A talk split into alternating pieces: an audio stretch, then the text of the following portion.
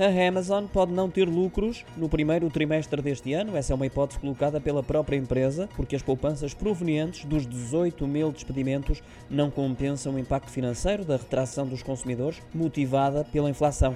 Por isso, projeta um cenário no qual os lucros poderão ir dos 0 aos 4 mil milhões de dólares nos três primeiros meses do ano, o que contraria as estimativas dos analistas, que superavam ligeiramente esse valor.